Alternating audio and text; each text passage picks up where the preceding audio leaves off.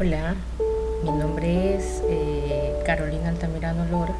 Me presento con ustedes, mis estimados alumnos, pues espero que este año lectivo sea muy fructífero en tanto lo que yo les quiero enseñar como yo también voy a aprender de ustedes.